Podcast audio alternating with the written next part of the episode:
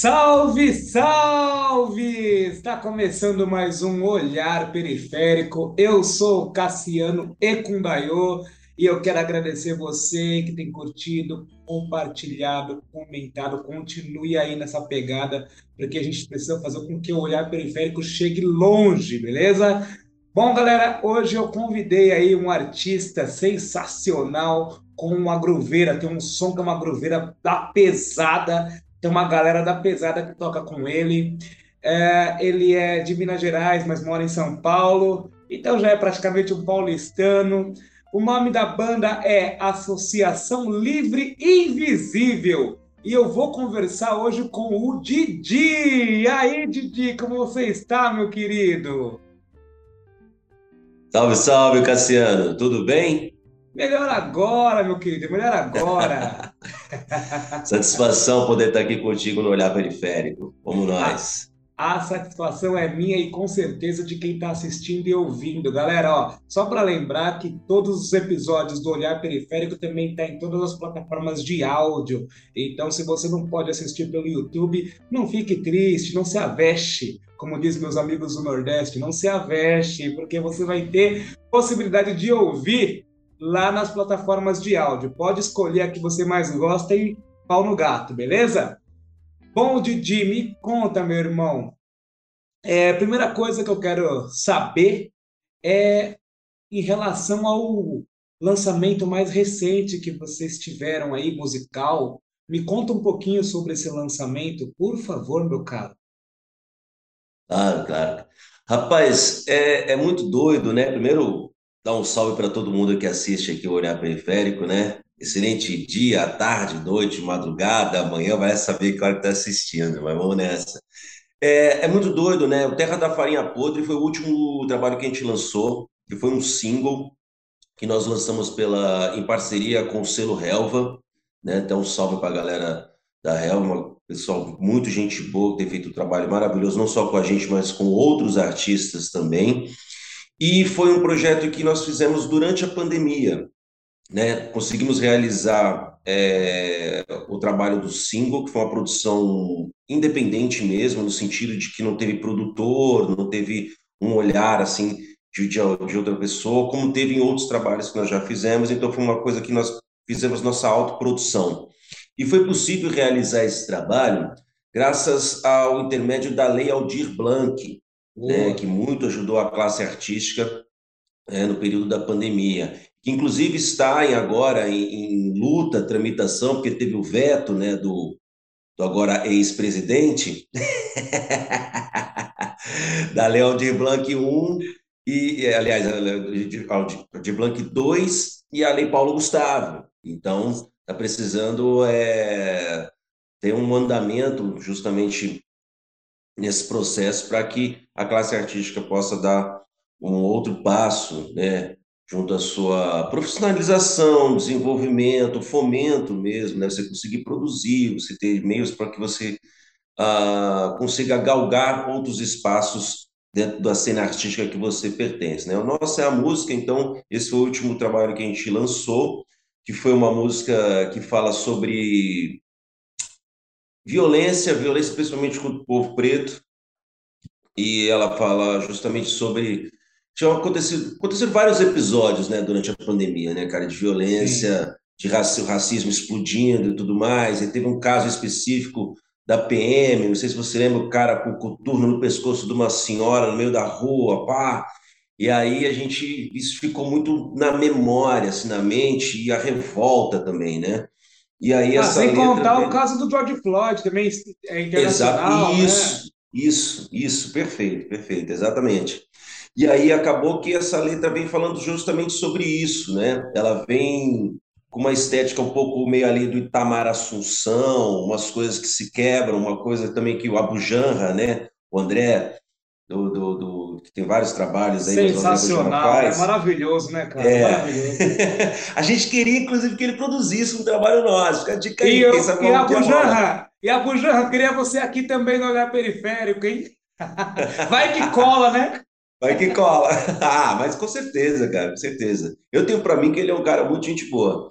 É, E aí o que aconteceu foi que a gente lançou, fez esse trabalho, né? Fizemos essa composição e no final ela desbanca para uma fanqueira, que é também a nossa veia, né? Que a gente trabalha no soul, rock and roll, afrobeats e synth pops e, e tudo mais. Mas descamba por isso, né? Que vem falando sobre essa trajetória, né? De qual que é o corpo predileto, né, quais são os corpos prediletos da violência.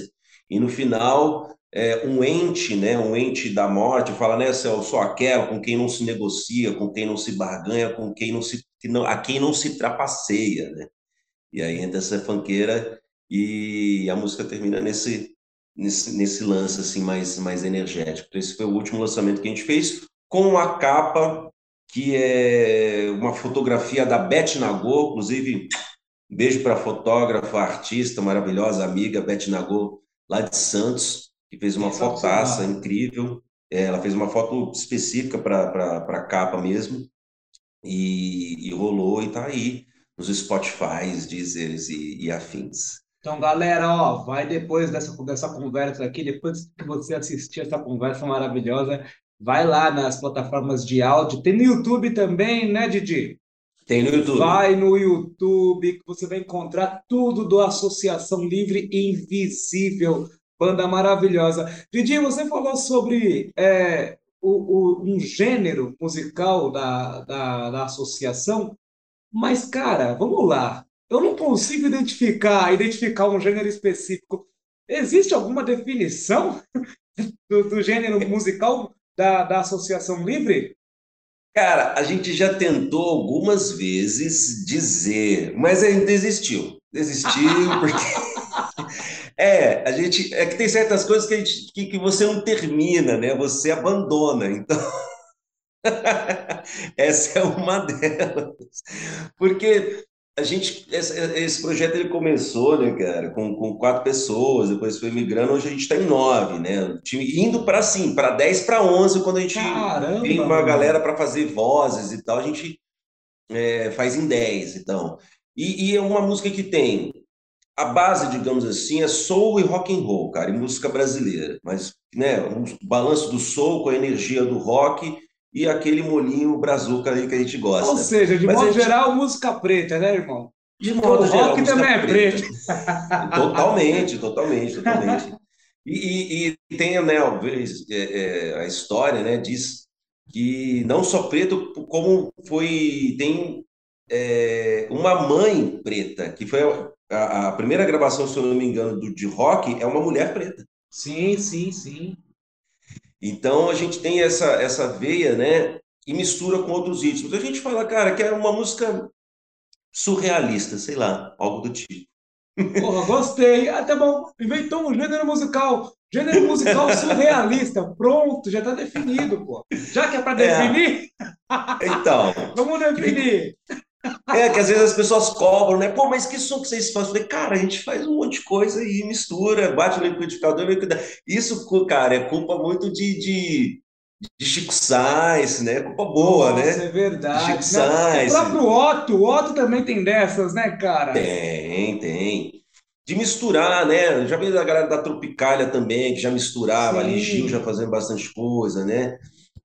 Caetano, Djavan Zé, faz né, isso cara? também, Djavan, Tom Então, então, pra caramba. E, pô, Itamar é um, Itamar Assunção, cara, é uma das grandes referências. Eu citei o Itamar, né, que essa música que a gente faz, é, tem até umas levadas de baixo inspiradas nos, no, no Beleléu, né, que é o disco de estreia, se não me engano, do, do Itamar, e é uma das grandes referências para a gente, né? Inclusive, não sei se já devolveram, mas se não devolveram aí do óculos do, do, do Muita, né? É, que surrupiaram o óculos do, do Museu Como do Itamar, assim? Não, não, me conta. Não, peraí, peraí, peraí, peraí, peraí. Me conta direito essa história aí. Como é, assim? Su...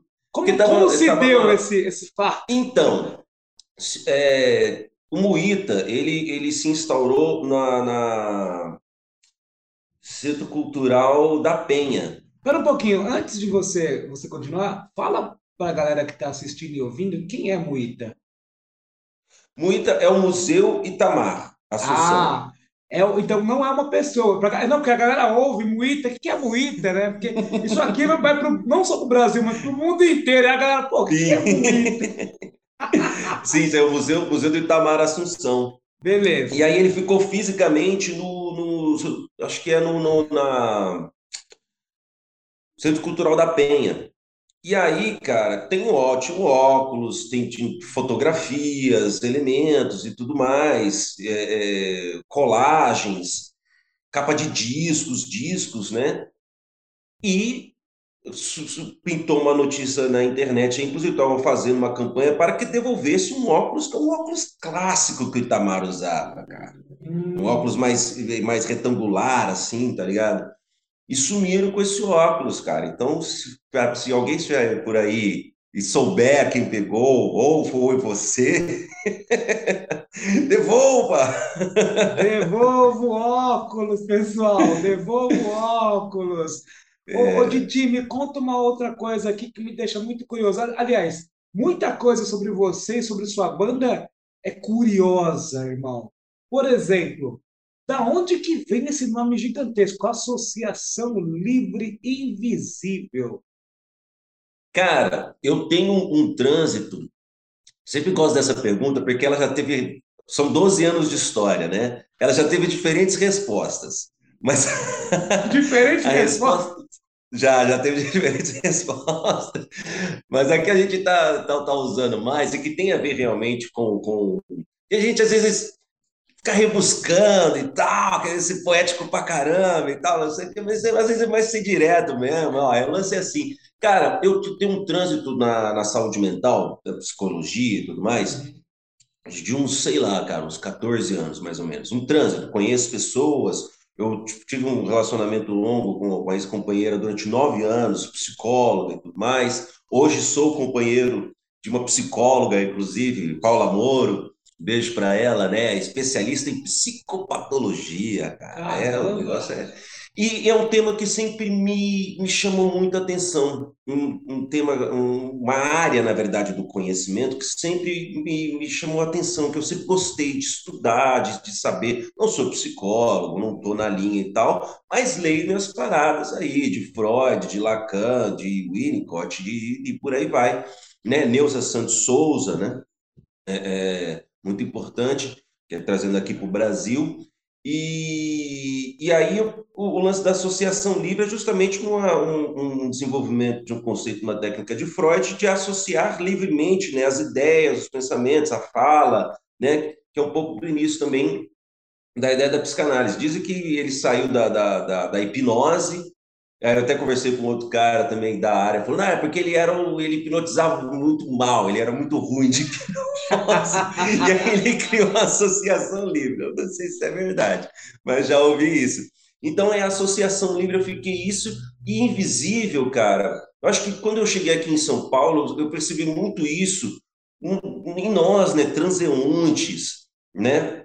Determinados tipos de corpos e de pessoas também são mais invisibilizadas dentro do contexto social. Então é meio que isso, né? A junção da associação livre de ideias com a invisibilidade da existência. E aí fez isso aí, a associação livre e visível, né? Caramba, cara, que, que viagem, meu irmão. E, e sabe o que é doido? Assim, você falou, ah, mas ficar fica filosofando, mas espera um pouquinho, não tem como não, não filosofar sobre isso, cara. Você mistura uma, uma questão é, é, da psicologia, mistura uma, uma questão social também, e, e, não tem como você me dar essa resposta sem, sem me falar um contexto complexo, porque de fato, cara. E sabe que é louco? É porque geralmente quando você, você pensa em nome de banda, você pensa em nome curto para todo mundo pegar e tal. Aqui eu falo tranquilamente associação livre invisível. Tipo, e, e, eu não consigo nem falar só associação livre, porque parece que não faz sentido. É um negócio muito louco.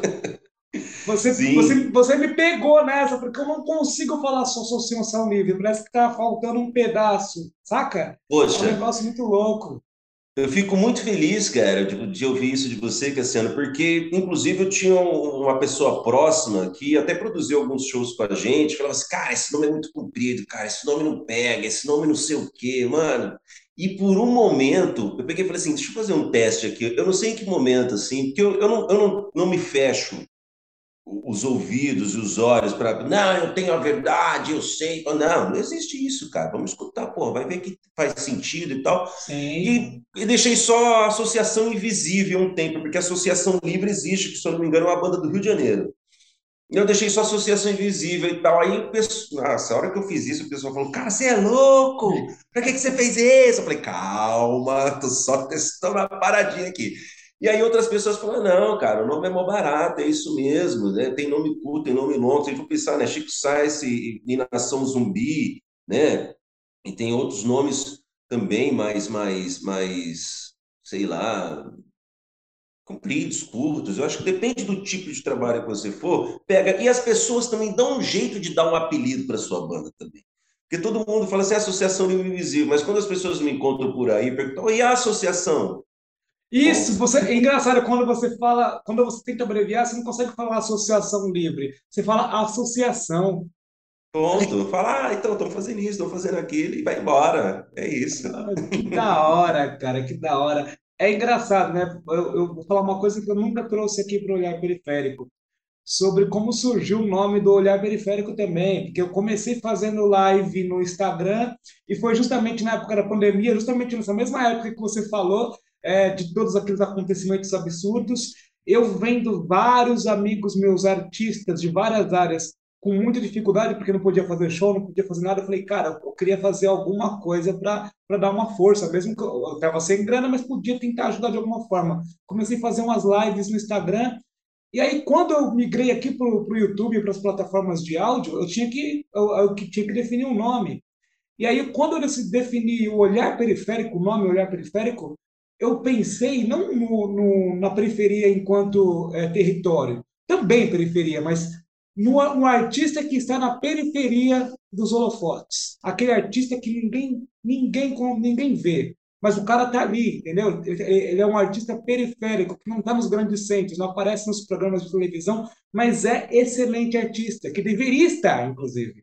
E aí, olhar periférico no sentido de periferia da arte. Vamos buscar a periferia da arte, aqueles que estão que foram colocados na posição de periferia da arte, não de maneira pejorativa, mas de maneira de maneira que não, não que tem dificuldade de alcançar aqueles holofotes que alguns muitas vezes nem deveriam estar, saca? Sim, sim, aí, sim, total. Muita gente mas eu achei que você falava só com o pessoal da periferia. Eu falei, não, não.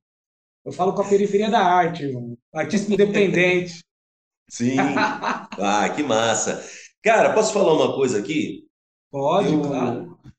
Você falou sobre isso, né? E sobre o jogar o, a, o olhar, né? Voltar o olhar para o artista periférico, mas aquele que tá, que não está no mainstream, né? Isso. Não está nem no, não tá nem no mainstream do, do independente, do alternativo, né? Porque o alternativo também já tem o seu mainstream, né?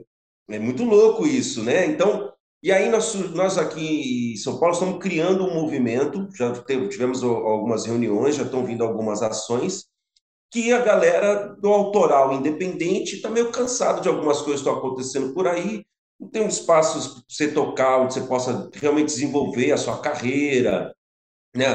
Os, os, modelos de negócio, de negociação com os espaços está complicado. A gente achou que depois da pandemia, como todo mundo se ferrou, digamos assim, e espaços fecharam e tudo mais, outros conseguiram se manter, que ia mudar um pouco a mentalidade de determinados é, é, é, programadores, né? Não aconteceu. Uhum. Não aconteceu, não é isso que estamos encontrando por aí. Então está surgindo um movimento aqui em São Paulo justamente para discutir essas questões, pensar em melhorias para a classe artística na música, né? Porque é uma galera da música que está se reunindo, música autoral, independente. Sim. E aí tem gente. A gente começou com a galera daqui da área, né? Que a gente está aqui no Sacomã, Ipiranga, Cursi, nessa região aqui é, mas já expandindo para a cidade, que é o movimento lado B do B. Porque tem o lado B, né, que a gente está falando isso, então a gente é o B do B. O B do B ainda. o lado B do B, é o movimento lado B do B, tá com esse nome por aí, vocês vão ver, por enquanto esse nome está rolando, que é justamente pensar nisso. Então já quem tiver aí o trabalho, quiser chegar para trocar ideia também, ver participar das reuniões, dá um toque. Oh, bacana, legal, legal. Dialoga muito com o projeto Olhar Periférico também. E ó, eu vou contar uma coisa aqui, ó. Tá vendo? Você está conseguindo me tirar muitas coisas aqui, hein? Só nessa conversa, coisa que eu não falo, hein? É, eu tenho, eu tô com um objetivo que, assim, não sei se vai ser em breve, mas tá na minha cabeça ainda, que eu, eu vou fazer ainda o Festival Olhar Periférico, onde eu vou, vou convidar vários artistas que vieram aqui no Olhar Periférico para fazer um show, vamos pegar um lugar legal, e é essa a ideia, é essa a ideia. Em Poxa. breve aí, vai que vai que cola, que em breve. Né? E, e, você falou sobre uh, uh, os, os, fomentos, né, cara? Isso é muito importante, Sim. né? É, porque cultura, cultura tem que fazer parte da nossa, da, das nossas pautas sociais, das, das, nossas pautas cotidianas, né? É, é, é para mim é pré-requisito, assim como é comer arroz e feijão, cara. A arte, a cultura, ela tem que fazer parte do nosso cotidiano. Deve, é, deve existir, sim, políticas consolidadas sobre a arte, sobre, sobre a cultura né, no nosso país. E torcer para que daqui para frente isso não morra nunca mais, cara. A gente nunca mais passe pelo que nós passamos aí nesses últimos quatro anos. Sim, olha, pode contar comigo para o festival Olhar Periférico. É, eu sou um cara que vem dos festivais, não só de, de participar, mas de ajudar a, a construir, a promover, carregar caixa e tudo mais. Você tá ligado que nós, independente do autoral, a gente vai mesmo, né? É, não tem, não tem host, né? Não, faz de tudo, cara, faz de tudo. A gente aqui na Casa de Cultura Chico Sainz, né, que é aqui, aqui é na nossa área, a gente músico e tal, mas, cara, a gente promovia eventos para outras bandas tocarem. Fizemos isso e vamos continuar fazendo, estamos fazendo ainda, que deu uma paradinha e tal, as questões de trabalho e tudo mais, nós estamos retomando, e isso aí é o que faz o movimento, a cena se manter viva também, né? E dar oportunidade para as pessoas, oportunizar, criar espaço, criar os próprios espaços. É disso que a gente está falando. É isso aí. E, cara, de que lugar de Minas Gerais você é, meu? Eu sou de Uberlândia, Minas Gerais, do Triângulo Mineiro. Uberlândia. E você sempre foi envolvido com música desde moleque? Como que é?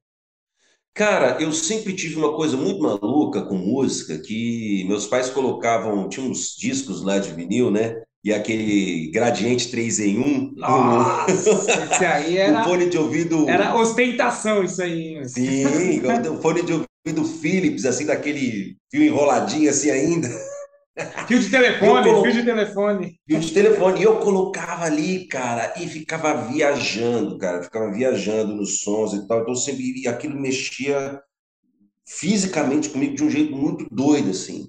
E aí, quando eu, eu, eu, eu cheguei ali pelo menos uns 13 anos de idade, 12, 13 anos, eu entrei dentro do conservatório Cora Pavan Caparelli, em Uberlândia, Minas Gerais, para estudar bateria.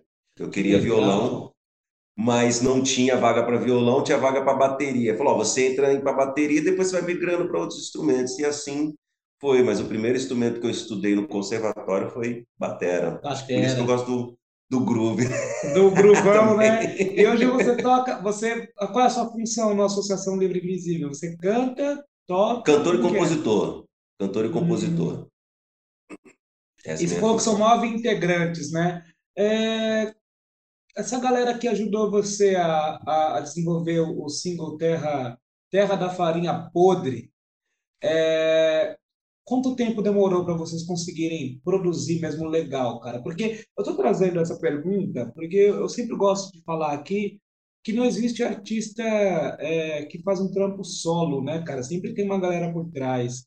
É, eu, go eu gosto sempre de saber quem é a galera que estava por trás, como que foi feita essa master, é, tudo, tudo, tudo, que é feito né, no, no pré. Conta para mim um Sim. pouquinho dessa trajetória do pré. Cara, a gente fez a música, né? Tinha um arranjo inicial que, que eu achei que era do guitarrista, que era do, do Cássio Cordeiro, mas na verdade ele pegou e falou: Não, Didi, foi você que solfejou isso para mim num dia que a gente estava tomando umas e você solfejou e eu gravei e é isso. Só que você nem lembra que foi você que. então a arranjo inicial foi assim que se deu. E, e aí, cara, é uma coisa feita por camadas, né? Então você apresenta o arranjo inicial, aí vem outra pessoa que faz o baixo e tal, mas tudo isso no período da pandemia. Então a gente começou a se reunir na casa do Cássio, guitarrista, e pensar em algumas ideias e umas linhas e tal de baixo também, porque os dois instrumentos que eu mais aprecio, assim, desculpa os outros instrumentos, gente, as pessoas que tocam, mas é baixo bateria, né? Baixo bateria, eu acho bom demais. Ô, ô Didi, Didi, eu acho melhor eu ficar quieto, viu? Porque eu toco batera e sou apaixonado pelo baixo também. Ih, cara. Não conta pra ninguém. Pois é, cara, é, é muito doido. Eu escuto um baixo bater, eu já fico doidinho já. Ela quer sair pulando, né? Se deixar. É... e aí a gente fez as linhas, né? O Caceiro e tudo mais, e reunimos na casa da, da Pité Batelares, que estava na batera nessa época.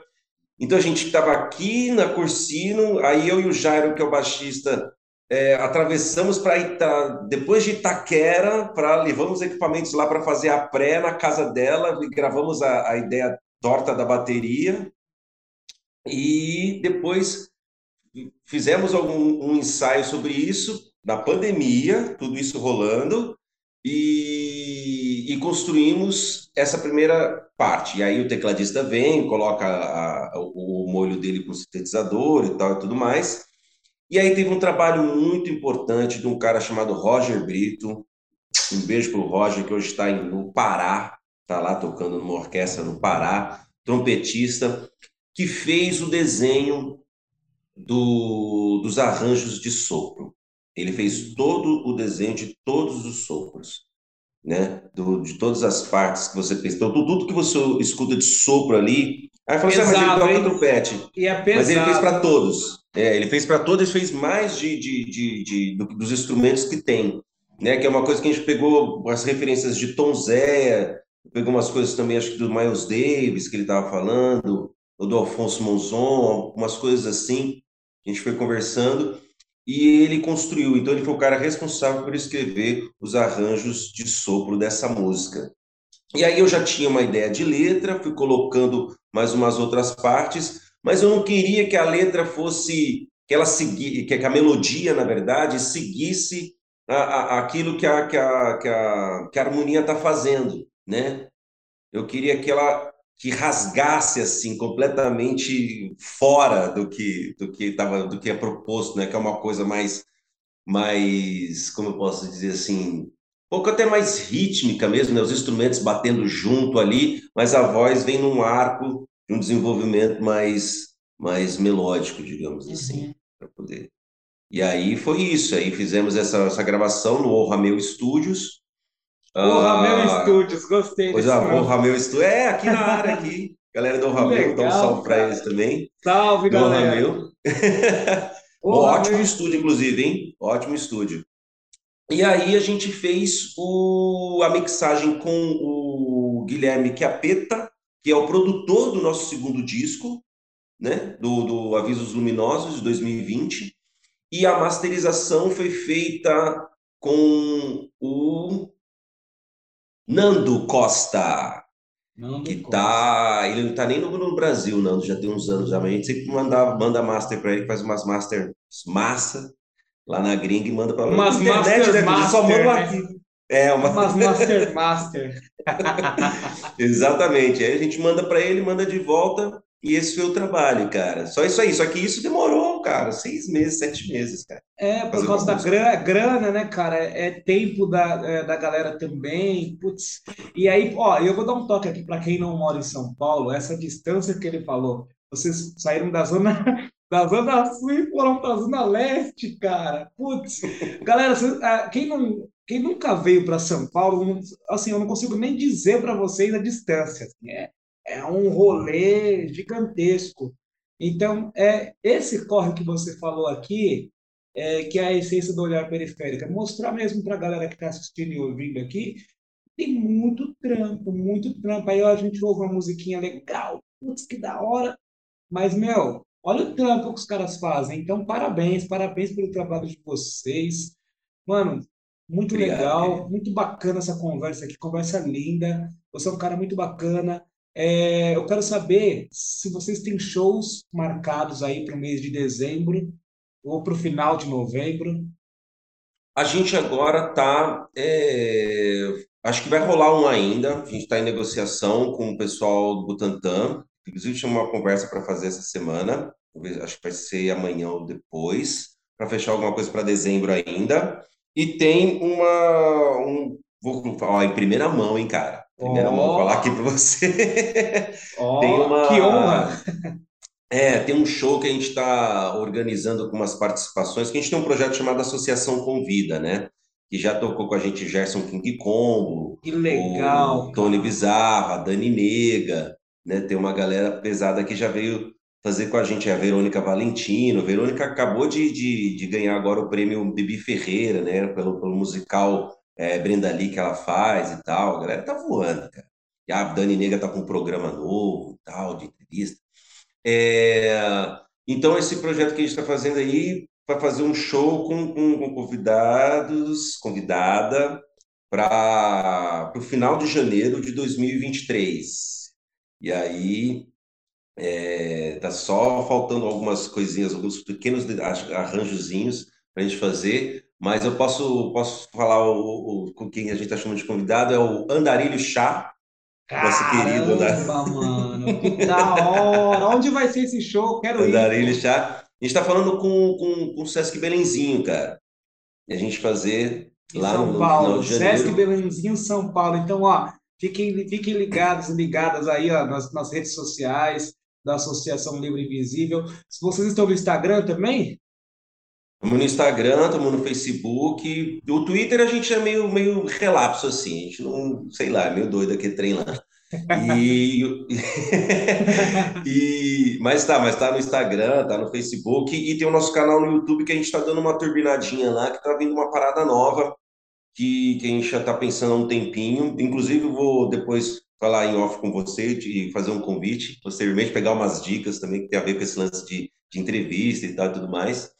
É, então, e nesse, nesse, só para complementar, esse lance do, do, do, show de janeiro é com o Andarilho Chá e com a Viviane Pitaia, que a gente está fazendo então, uma galera que está chegando, chegando não, já está na cena aí, mas que é isso, né? Jogar o olhar para essa galera que faz um trampo massa, faz um trampo de responsa, que ó, sua pra caramba. Igual você falou, você vê a musiquinha lá no Spotify, ela não apareceu ali magicamente, viu, gente? é isso, é sobre, é sobre isso, é sobre isso. Exatamente. E, mano, cara, eu quero te agradecer. Que conversa gostosa, meu irmão. Muito obrigado, muito obrigado mesmo por você estar aqui comigo, trocando esse papo aqui, trocando essa ideia. Obrigadão e parabéns pelo trampo, cara. Da hora, hora isso, cara. Eu que agradeço a oportunidade. Precisamos cada vez mais de pessoas como você, como um espaço como esse, que a gente possa falar livremente sobre o trabalho, uma, né, forma descontraída, de boa.